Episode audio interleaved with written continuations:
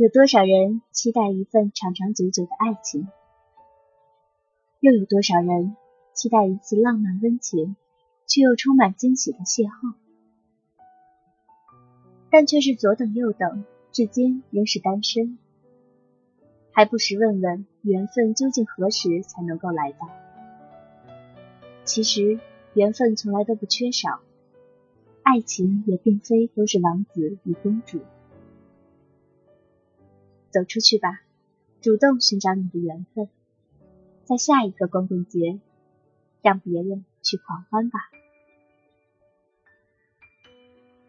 大家好，这里是月旅行 FM，你的旅游有声杂志，我是 DJ Sophie，欢迎您收听今天的节目。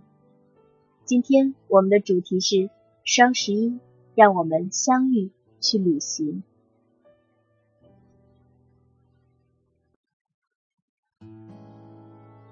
首先，第一站我们来到的是上海田爱路。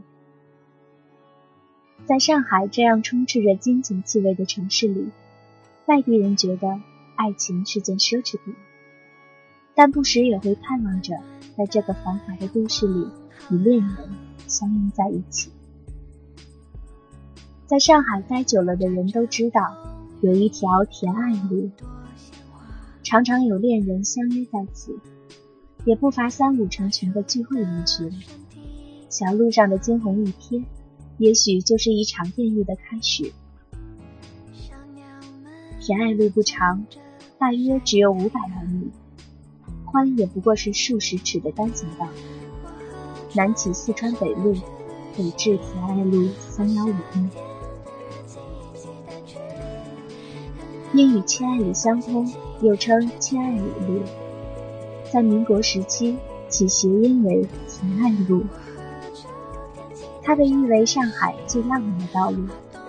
路口处有一个爱情邮筒，又被称为爱心邮筒。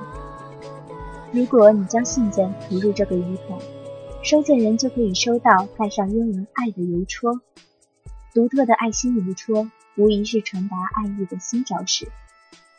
浪漫而有新意，每一个邮递员都成了这份情谊的传递者。道路两侧是由二十八首中外著名的爱情诗篇组成的爱情墙，牵手走过，恋人时常诵读墙上的爱情佳句。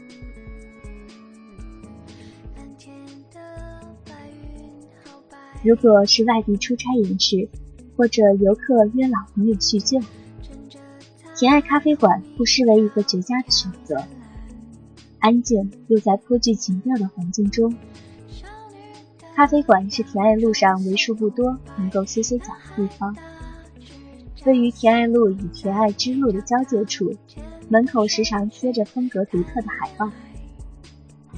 旧式小洋房门前挂着“请勿打扰”的牌子，沿路多为住宅。五十余座名人故居，四十多处历史遗址，近五十栋优秀建筑。赋予了这片区域得天独厚的历史文明积淀。鲁迅先生晚年经常在此散步，其中散文提到的内山书店就在田安路上。现在的内山书店旧址已是一座现代化的银行，游客只能从门口的纪念铜牌上拾取一丝回忆。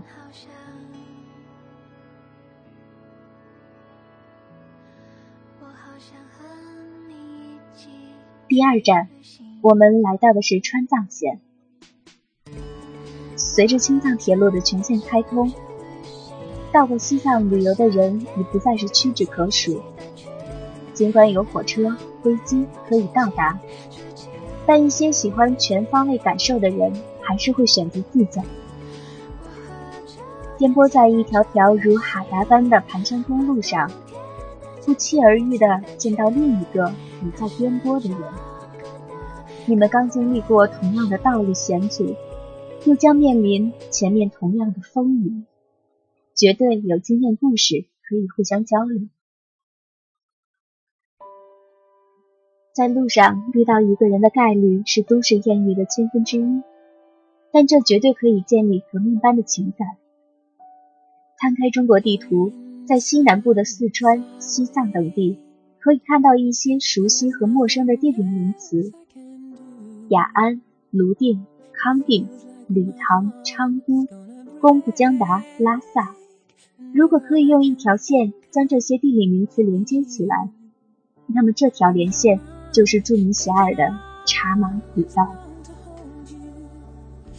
一曲康定情歌，唱醉了天下有情人。康定的木格措，红海、黑海、白海等几十个小海围绕着它，犹如众星捧月。木格措的左侧金色沙滩，被誉为爱情滩。其细柔软，自然呈现金黄。在川西高原地区与湖泊，自然形成了乃属罕见。爱情滩总面积达八千八百平方米，会随着季节的更替出现水涨覆沙、水落凹沙的场景。新都桥是川藏线南北分岔路口，北通甘孜，南接理塘。神奇的光线，如云的草原，金黄的两百吃草的牛羊，藏寨散落连绵起伏的山峦间，川西的平原风光美丽的绽放，在这光与影的世界，便是摄影家的天堂。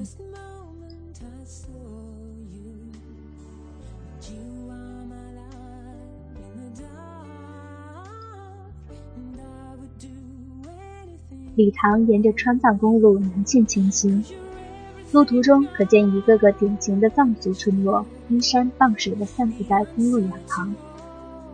一群群的牦牛和山羊，点缀在田园牧歌式的图画中。虽然会遇到泥石流、雪崩塌方，还有凛冽的风雨，但是雨过天晴后，远处的山脊，舒缓地在天幕上划出一道道优美的弧线。满眼都是蓝色、白色、金色、灰色和绿色的饱和色块，使人恍如置身画中。到达西藏然乌，就已经走过了川藏线的一半。这里散布着上百眼温泉，泉水温度很高，富含人体所需的微量元素，具有祛病强身之效。男女同浴的温泉文化现象在这里。至今可得一见。近几年骑行川藏线的人越来越多，发生在川藏线上从相识、相知到相爱的故事也逐渐被人们所传颂。如果这一路走来只结交到志同道合的朋友，那么拉萨这座世界上海拔最高的城市，也许是到达终点的一份礼物。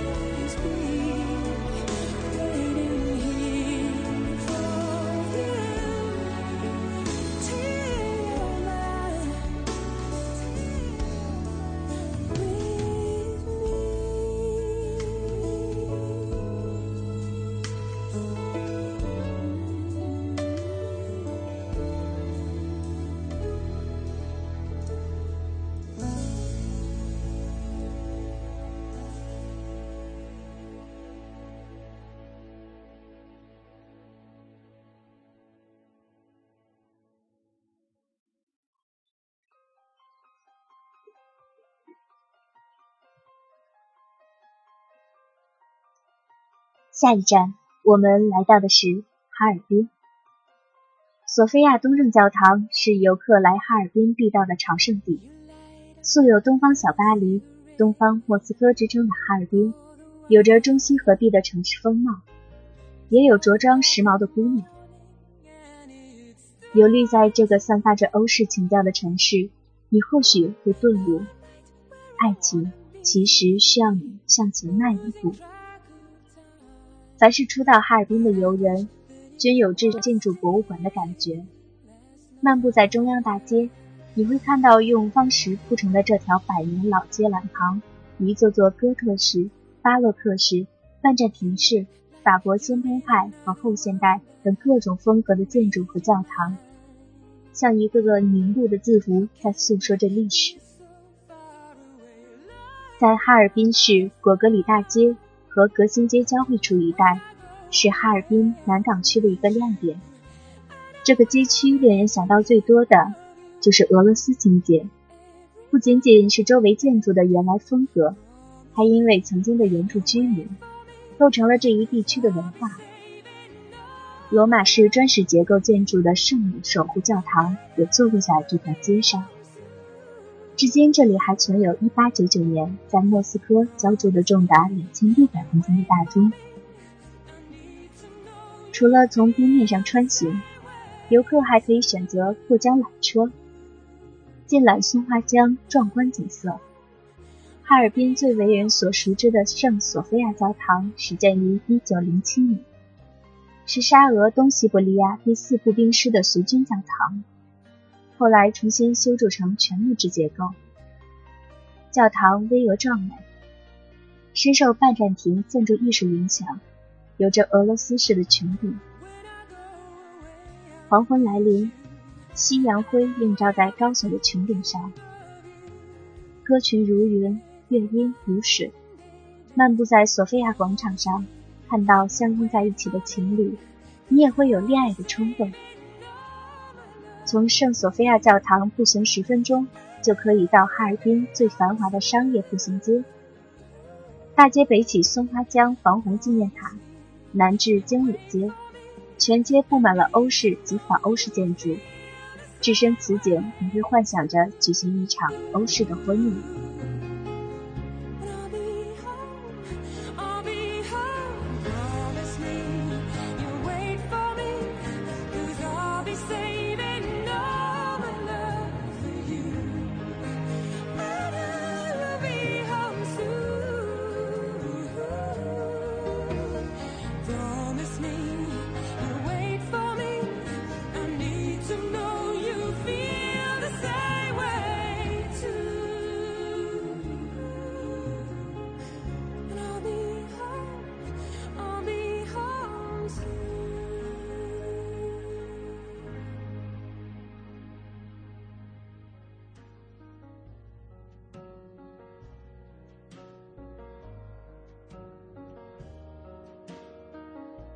接下来我们要来到的是江西庐山，去寻找八十年代的爱情故事。文革后的第一部爱情片《庐山恋》，不仅成为了山旅游永恒的招牌，更成为了人们心中对八十年代爱情故事的纯情记忆。影片中的男女主人公一起游玩，一起谈理想的情景，将爱情和美景完美的结合在了一起。来庐山吧，来庐山恋爱吧，这样的呐喊是不是刚好可以唤醒沉睡了的恋爱神经？庐山佛光奇观，古岭是庐山的中心，三面环山，一面临谷，是一座仙境般的山城。如今在古岭镇上的庐山影院，从不间断地播放着《庐山恋》，让每一个欣赏了庐山风景的人。也能够一览庐山的纯情。锦绣谷轻盈竞秀，仙人洞风光一色。庐山上还有一座洋房，名为美庐，是蒋介石的夏都官邸，曾是当年第一夫人的生活房。绿荫笼罩下的美庐别墅为实木结构，庭院敞净，建筑主体和周围的绿荫产生出一种和谐的美。庐山恋中有一个唯美的场景，是两个人在庐山的亭子上躲雨。这个地方就是玉碑亭，它是明朝皇帝朱元璋时期所建造的，至今亭内碑上还刻着这位朱皇帝亲自撰写的章节。如果遇到下雨，为身边的女子做个挡雨的动作，不仅仅是一种关怀，或许还有一段庐山恋情。瑰丽的风景吸引了无数的文人骚客。关于庐山的诗句很多：“人间四月芳菲尽，山寺桃花始盛开。不识庐山真面目，只缘身在此山中。横看成岭侧成峰，远近高低各不同。而关于庐山恋情，还需要自己去遇到。”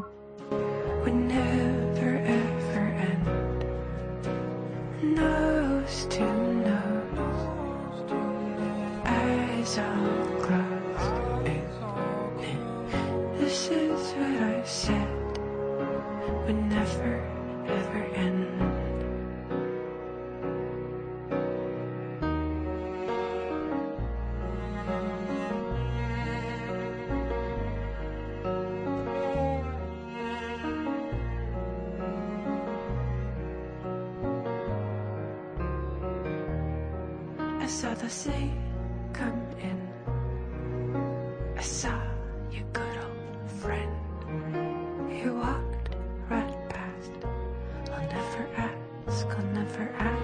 again.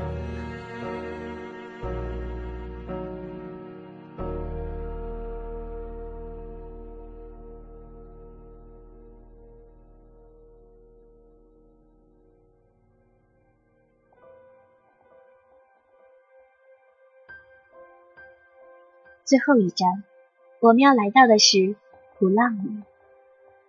初恋般纯美的岛屿，西式的洋房、古典的教堂、私家的校园，这些浪漫的道具，对于充满浪漫气氛的艳遇来说，本就已经足够了。更何况还有温柔的海风、干净的天空，以及墙角那一株出墙的蔷薇作为铺垫，让人幻想着在一条小巷的转角。会不会就有命运的安排？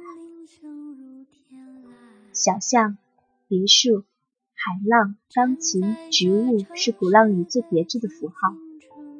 从小众走向大众，鼓浪屿的知名度由温变火，逐渐从一个小资派青年喜爱的岛屿，变成了国内人们所推崇的热语爱情圣地。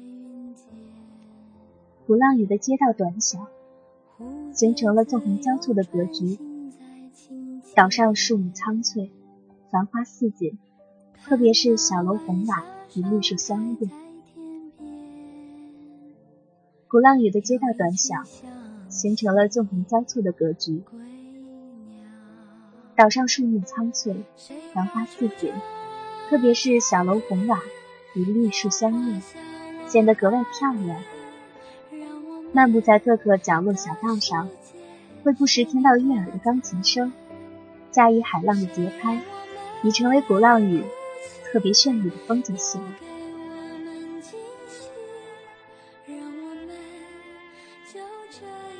充满情调的咖啡馆，岛上的许多建筑有浓烈的欧式风格。古希腊的三大柱石：陶丽克、埃奥尼克。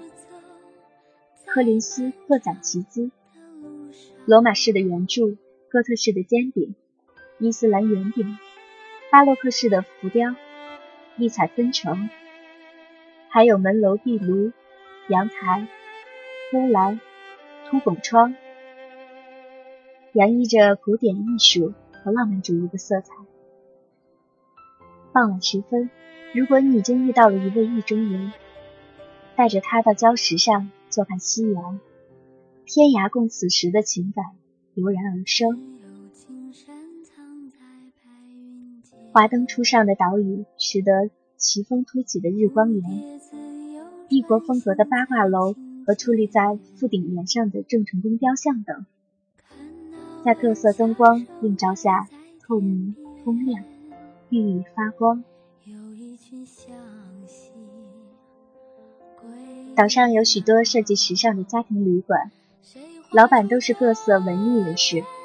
此外，还有许多风格独特的家庭旅馆，由老式的别墅改造而成。旅客们喜欢找一家与自己风格相似的旅馆安定下来，在这里小住上一段时光，别有一番风味。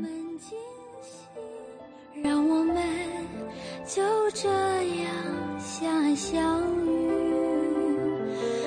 是要说再见，相聚又分，总是走在漫长的路上。谁画出这天地，又画下我和你，让我们的世界绚丽多彩。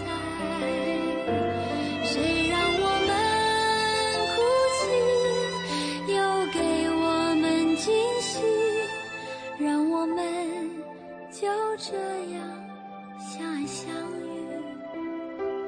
总是要说再见，相聚又分离，总是好的，您现在收听到的是乐旅行 FM，我是 DJ Sophie。今天的节目双十一，让我们相遇去旅行，在这里就要和您说再见了。如果您要关注我们的节目预告或者节目信息，欢迎登录月旅行 FM 官方网站。节目的最后，祝天下有情人终成眷属，祝单身的你早日遇到生命中的另一半。我们下期节目再见。